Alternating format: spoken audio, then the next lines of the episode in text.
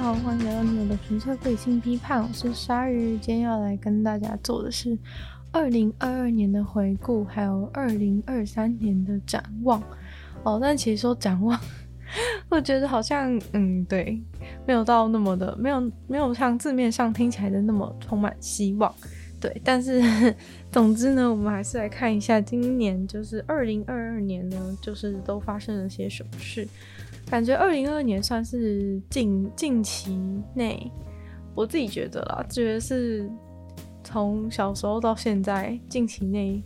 算是一个蛮大的转折点嘛。感觉二零二二年发生了一些没有想过会发生的事情。对，那当然很。很最最大的一件事情就是，呃，还在进行的战争，还在进行的那个俄罗斯进攻乌克兰的战争，对，然后应该大家都没有想到，在去年大家应该都没有想到，今年会直接就是直接爆发，一言不合直接爆发大规模的战争。对，这个大家可能对可能都没想到，尽管就是明明呃去年的时候其实就有分析出这个可能的结果，就是他们是透过一些情报啊，然后数据分析就分析到说，哦，今年有可能俄罗斯会进攻乌克兰，但是其实。你知道，常常这种预测的分析啊，都是做出来，然后但是大家不相信，对，然后结果最后成真的时候，你就会觉得很傻眼，对，就是有一些分析做出来之后，大家觉得说好，一定是这分析错了吧？怎么可能？对，但结果很可惜的就是结论上就是真的，结论上就真的，真的大家大家都没想到，连就是他们乌克兰自己的那个总统泽伦斯基他自己。自己原本知道那个消息的时候都不相信，然后结果结果就就开打了，对，没错。然后还有包含呢，就是今年还有发生那个呃，有中国中国人的示威抗议，其实也是也是非常也是非常没有想到的一件事。就其实我觉得应该很多人都很惊讶吧，就是在我们还我们还活着眼前的这个时代，竟然能够。有中国人就是上街抗议这种事情，简直就是简直就是太扯了，简直就是太扯了，对。然后，二零二二年唯一的好事，可能也不是唯一的好事啦，就是大家觉得国际上比较大的好事，可能就是那个 COVID-19 有比较有比较趋缓了，对。但是，嗯、他那个分一般的分析师是觉得说，二零二二年的坏事是比好事还要多，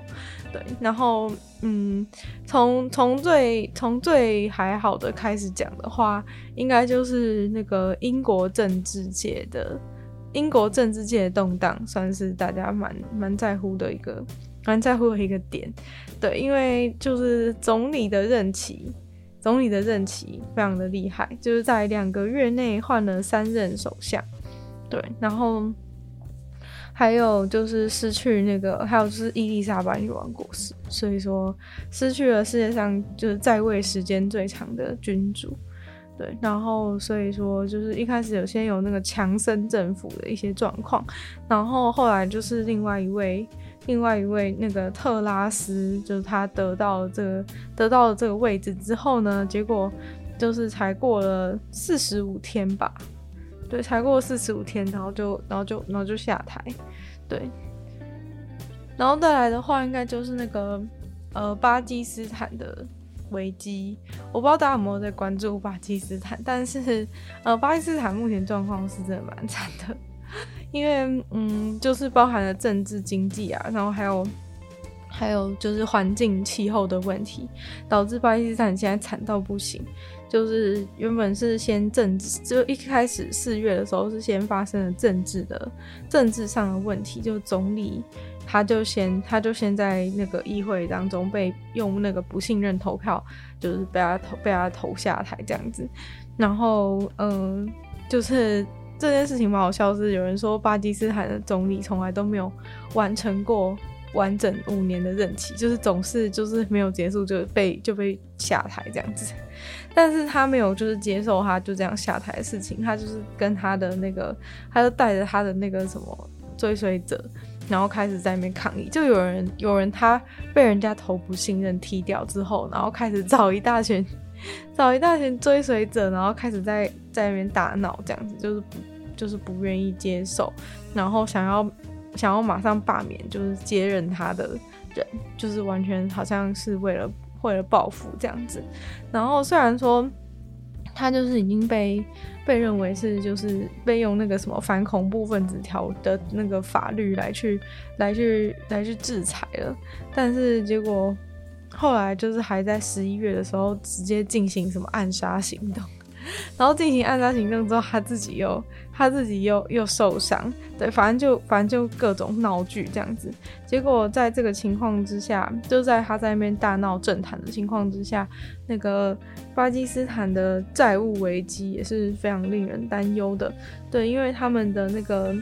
呃外汇外汇存底已经就是低于非常危险的水平，然后。有非常严重的负债，然后那个国际货币组织就是 IMF 就还就赶快赶快就是要批准了一笔钱，就是要去要去帮助他们，要不然可能他们就会他们国家就是政府就要倒了这样。然后 后来后来就是呃就是还是可能就虽然说。呃，有解决眼前立即的危机，但是毕竟呢，他们是欠了就是很多很多的钱，尤其是呢欠中国非常多钱，然后欠中国这个钱，其实他们根本就根本就还不起，然后主要又都是主要又都是都是欠给中国，对，然后就很惨，欠欠中国的钱有三百亿美金，对，然后三百亿美金的话是巴基斯坦。国内的 GDP 的三十趴，对，就是他们就算用全国人赚的钱的三分之一才够拿去还给中国，对，那他当然不可能，大不可能把大的钱拿去，而且大的钱是赚到自己的口袋，就这 GDP 也不是政府可以拿出来的，所以说，嗯，就是二零二三年要还非常多的钱。对，然后所以就就会有非常多问题，结果没想到就在政治经济都倒的时候呢，他们又发生了就是那个因为季风带来的暴雨，又然后结果冰冰川也融化，就是直接造成一个一个前所未有的洪水，就是直接大就是冰也融化，然后又一直疯狂下雨，整个整个国家全部被整个国家三分之一的地方都被洪水淹没，对。然后有有一百万的人住的房子全部都全部都毁掉，所以说 所以说巴基斯坦就是三重危机，非常的非常的惨烈。然后再来就是呃那个关于人道主义，就大家很关心的人道主义相关的问题，就除了就是俄罗斯跟乌克兰入侵这俄罗斯进攻乌克兰这件事情，就是当然那个乌克兰的人的人权完全就是都。就是怅然尽失，但是除此之外呢，其实全世界总共有三千两百万人都是难民，对，然后嗯、就是这些人呢的定义，难民的定义就是说，嗯、如果你是因为迫害或者是受到一些冲突跟暴力，然后必须要离开自己原本住的地方，或者是就是你原你还是待在你原本国家，但是你嗯、因为一些原因。包含战争或是之类的，你可能需要被迫离开你的家，就是你可能就不能住在你原本想住的地方的话，就这些全部都算。然后这样的话，就是有三三千两百万人，对。然后重点是最惨的，其实是就是这个计算是说人数之后应该会增加到一亿，对，人数应该会增加到一亿。那如果全世界嗯，我记得我我有看到他说，二零二三年预估就是人类会人类的总总人口数会接近八亿，好像就七亿七亿九七亿九千万之类的，然后所以就接近八亿。那如果说有一亿的人都是难民的话，那这样有八分之一的人都是难民，所以说超惨，就是全世界有全世界那时候。那时候大家不是常说那种什么，就是恋爱的歌曲都会讲说什么什么七亿分之一的灵魂，就除了就是时代变迁已经快要变成八亿分之一，就是你要找到喜欢的人是八亿分之一的灵魂之外呢，就是还有八分之一的人是难民，就超就真的超惨了，就是全世界每八个人就有一个人是难民这件事情，这个事情很有可能会导致。全球的各种问题。因为为什么会估计说人数可能会激增到一亿的原因，是因为，呃，二零二一二零二一年底的时候增加就增加了一千三百万，所以照这个增加的速度来算的话，很快就会到达一亿人。对，然后一亿人到底是多少了？一亿人就是把爱尔兰人跟立陶宛人跟纽西兰的人口全部加起来，差不多就一亿人。所以世界上会有这么多的难民，就将会非常难以解决。对，然后当然现在目前就是主要激增的原因是因为乌克兰发生战争，但是其实除了乌克兰以外呢，就是这些像是叙利亚、阿富汗啊，然后还有南苏丹、也门之类这些国家的这个人道的局势非常令人绝望。对，就是那边的冲突感觉永远没有办法解决的迹象，然后所以其实国外援助也不能做什么事情，然后像是叙利亚的话呢，他们就已经占了全世界难民的五分之一，对，所以说。就是非常多都是来自于都是来自于叙利亚难民，然后最近又有什么？今年还有发生就是什么海地，就是什么帮派暴力事件，就是什么帮派，就是什么那个总统总统挂了，然后其他人都要跑了，然后然后他们的那个 他们的当地就是全部都是全部都是变成帮派在掌控，因为就是政府完全没有办法压住那些人，然后啊，人家为什么要成为帮派？就是因为如果不去当那些帮派的话，你没有办法去掠夺资源。没办法去那个话，你就是等着饿死。所以说，嗯、海地人有点像是迫不得已，然后就是问很多人都为了生存去当去当去加入帮派。对，因为如果你不去抢别人的话，你要么就是被抢，要不然就是自己饿死。所以说，嗯、就是在这种情况之下，大家选择去当帮派，就是也不是他们的错。对，因为他们就只是没东西，他们就是没有东西吃，然后没有办法。那个就是没有办法生存下去。如果不去当抢别人的话，你就是被抢的人。所以说，就是海地后来就一大堆人全部都变成帮派，然后基本上国内就是分为是帮派的人跟跟不是帮派的人，然后导致就是有非常多海地的人就是赶快要逃走，因为就是你如果留在当地，你要么就是成为，要么就成为帮派的话，就是 要么就是被帮派虐待。所以说，就是不如就大家就想逃走。对，然后后来也有之前好像在鲨鱼有讲到过，说那个就是就是有那些海地人跑去别人跑去别的地方，然后就是也是被也是被霸凌的一些状况。对，然后虽然说呢，就是有非常多外国在努力干预这些事情，但是就是非常的非常的非常的难难以解决。对，然后另外一个。的另外一个可能就是二零二三年之后会变得更加严重的地方，就是那个伊索比亚，对，应该是应该是伊索比亚，如果没记错的话。那主要就是主要就是他们的那个他们的内战啊，国家国家的内战。非常的可怕。虽然说呢，他们就是结束了两年的内战，但是这场内战已经导致，就是他们国内有五百一十万的人都流离失所。所以说，就算内战结束了，这些人的生活还是没有办法改善之类的。那现在大家其实很担心，就是说，因为国际援救援的资源是有限的，但是但是应该说本来就有限，然后也不是很。非常充足的状况之下，然后乌克兰又战争，然后各种地方都开始爆炸，所以说，嗯、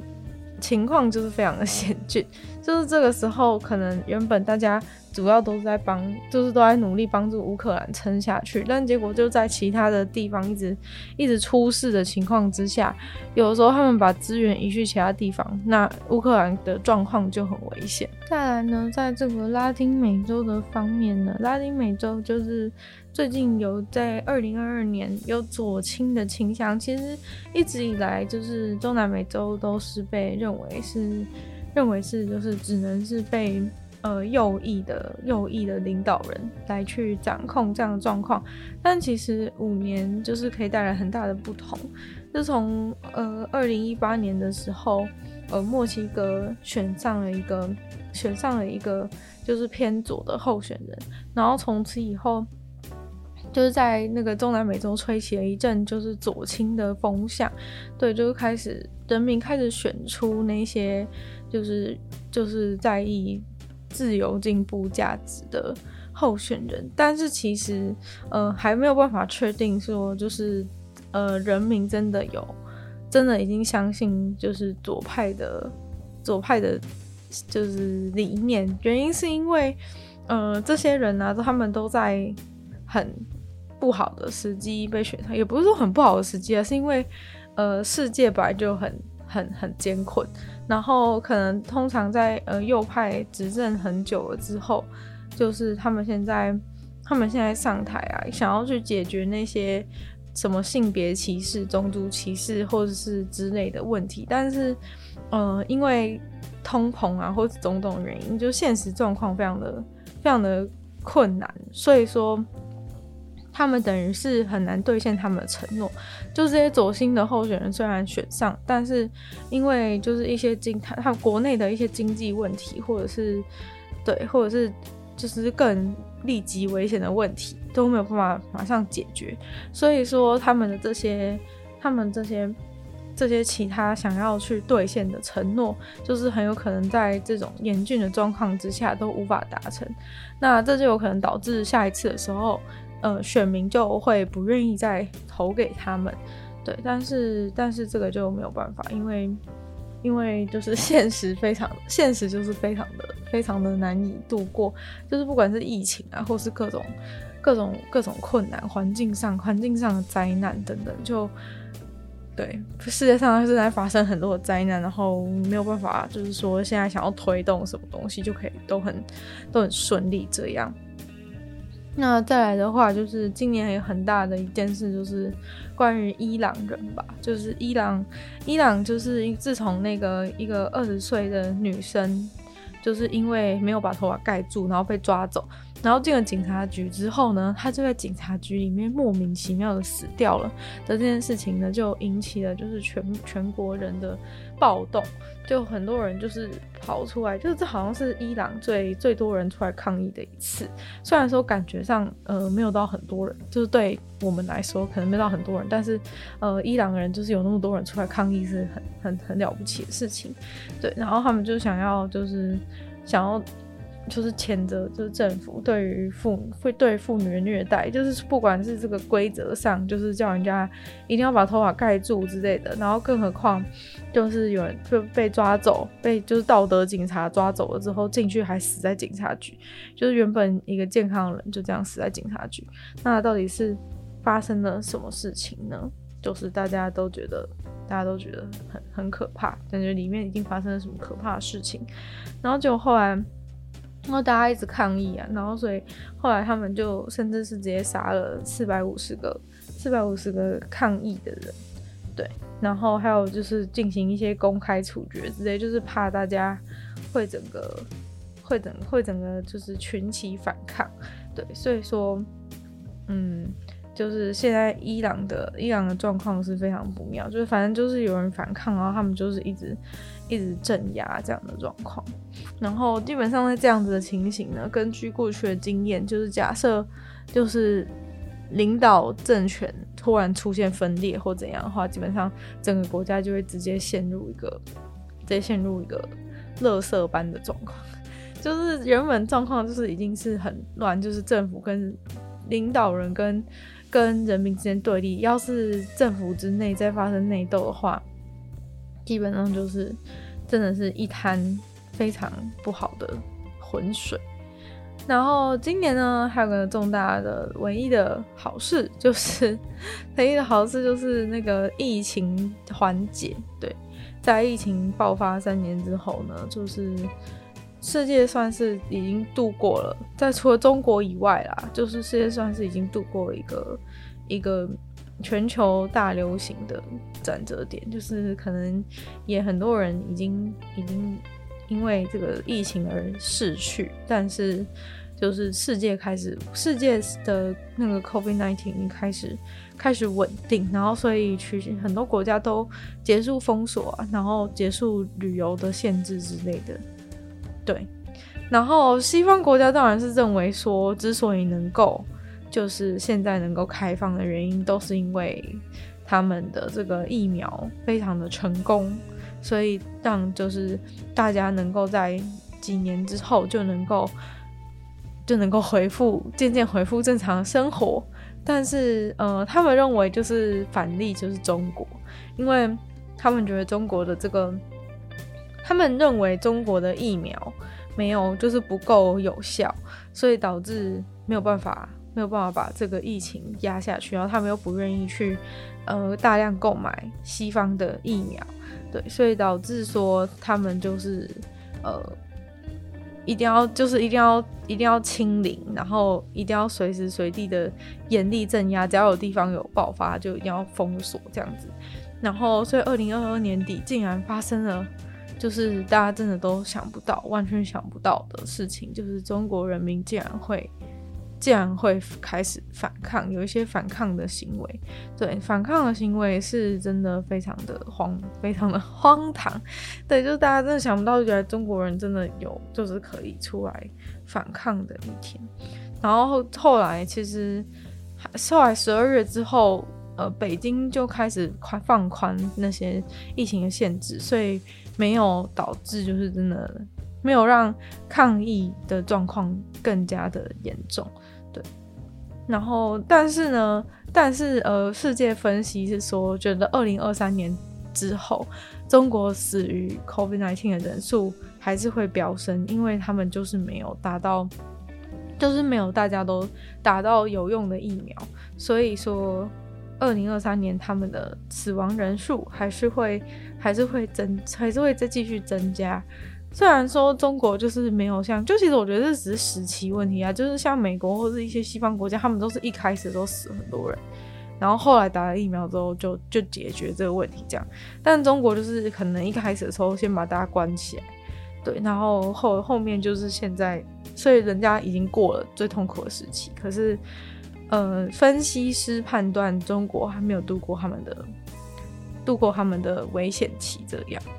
因为就是其实要这样讲，其实是二零就算到二零二二年底啊，还是每个星期都有两千个美国人就是死于 COVID-19，所以说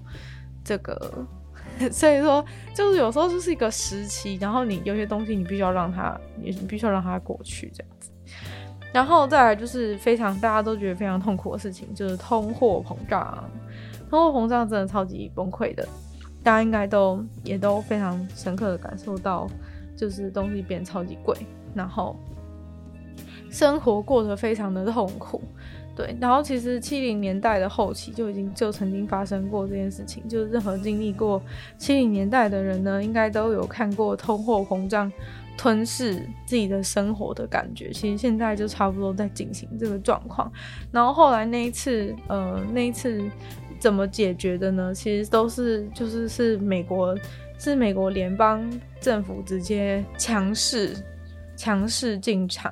然后打就是去去提高利率，然后引发了残酷的经济衰退之后，才把这个通货膨胀的趋势给给打破。对，但其实。其实就是就是也是非常辛苦，然后在那之后，在七零年代之后的四十年的世界就一直都生活在一个低低通货膨胀的环境之之中，但经济学家就会很担心，就是通货膨胀率降得太低的时候呢，反而会产生就是灾难性的通货紧缩，对，然后为了就是但其实没有发生这件事情。没有发生经济学家认为的事情，就是避免了这个就是没有通货紧缩的危险，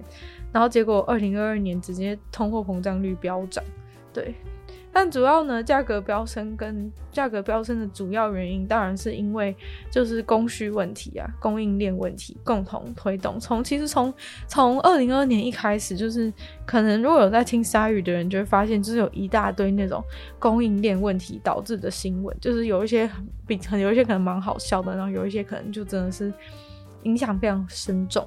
对，就是这个供应链问题从二零二二年开始就非常的严重。那就是很大部分啊，当然是因为当然是因为有些疫情啊，疫情其实就已经导致了一些供应链的问题，对，然后再加上一些地区性，再加上一些地区性的问题，就是像是那个像是那个战争啊之类的，也是直接打乱了全球的供应链，导致商品整个都短缺了。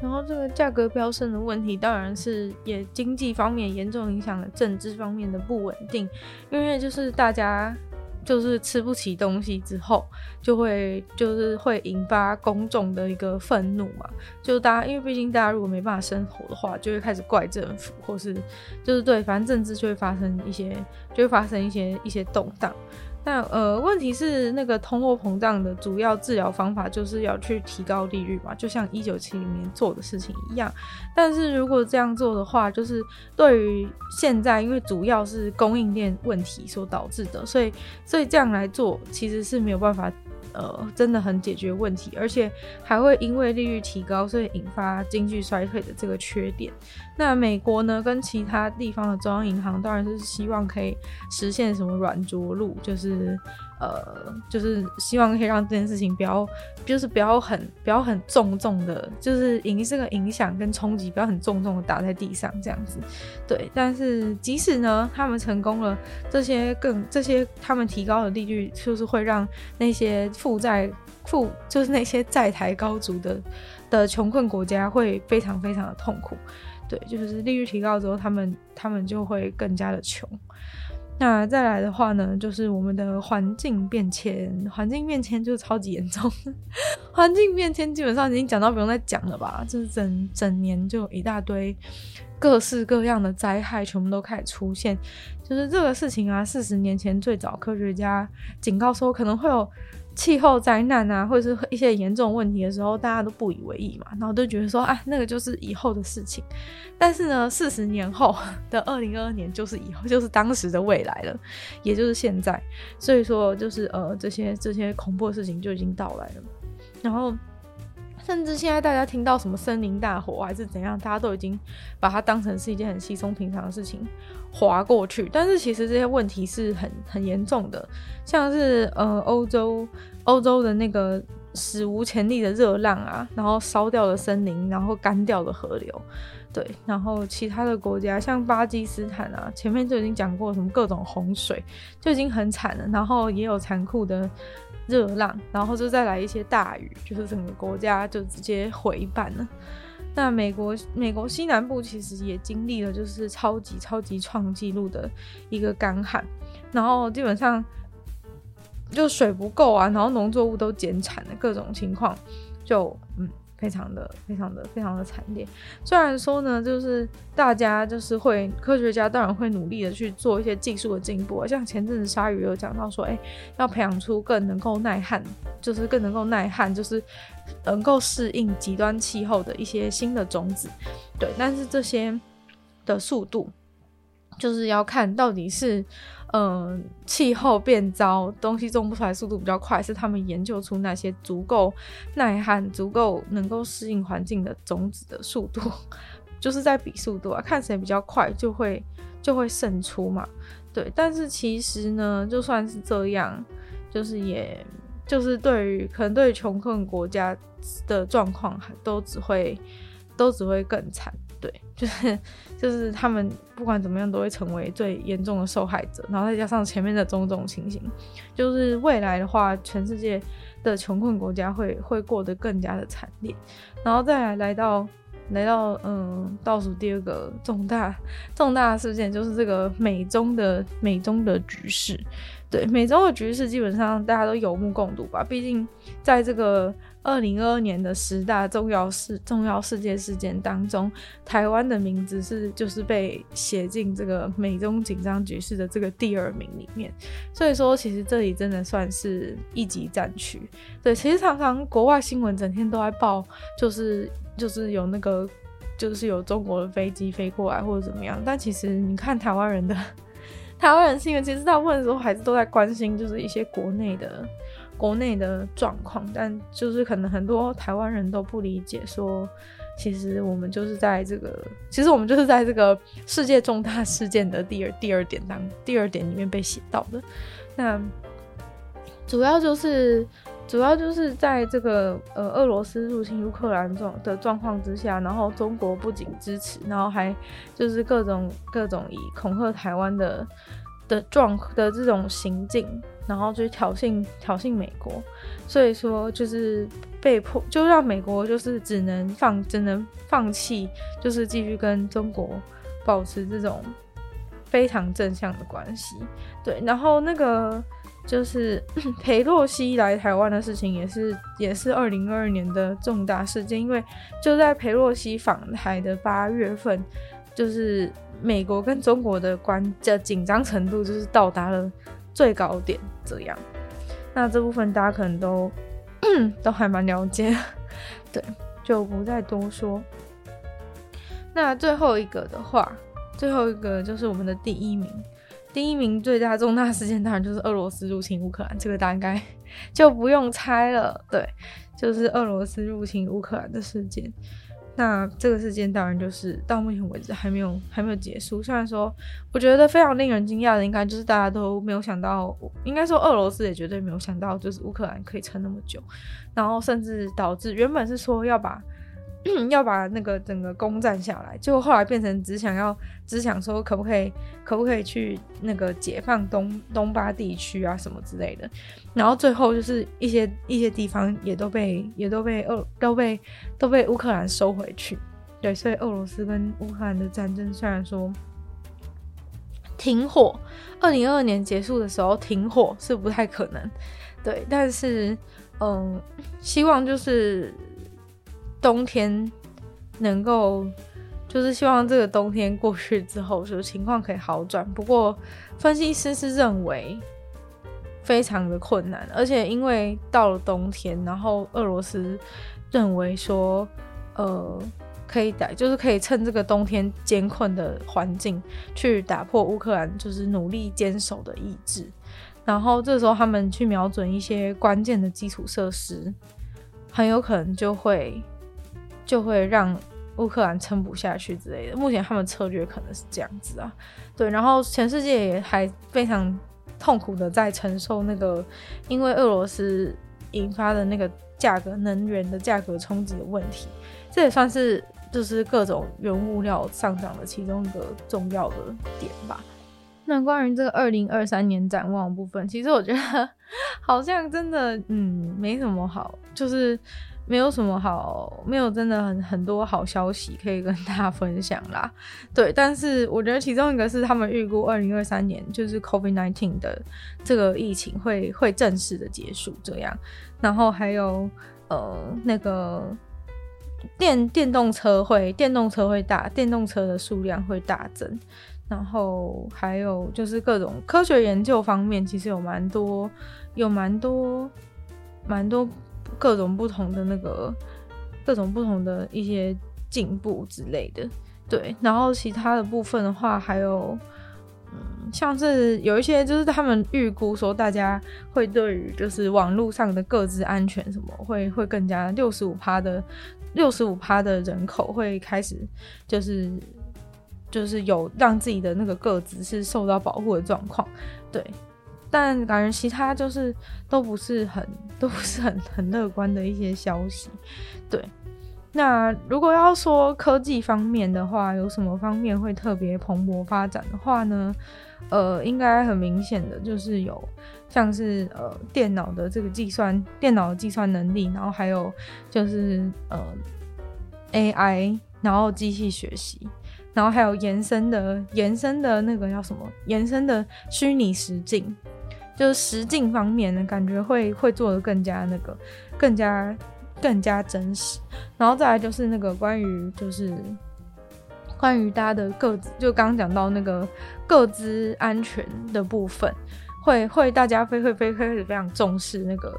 网络上的一些自己的自己的资料保护的安全这样子，然后还有是三 D 列印，然后还有基因科学跟能源能源方面是一定会成长的原因，是因为就是跟刚刚前面提到，因为那个价格就是原原本那些就是俄罗斯的关系嘛，所以能源价格上涨，大家一定会被迫就是要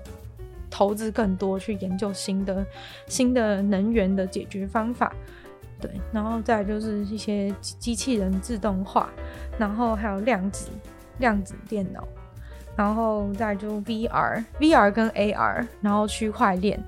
跟那个五 G 五 G，好像预估说五 G 会完全改变这个世界。基本上呢，有了五 G 之后呢，网络世界会变得完全不一样。对，就是他认为说是可以彻底改变我们的生活的。然后像是那些 AR 或是 VR 先进复杂的技术，都是需要透过五 G 才能够去完成。对，才能够就是应该是速度要够快，那些东西才有办法马上就是呈现在。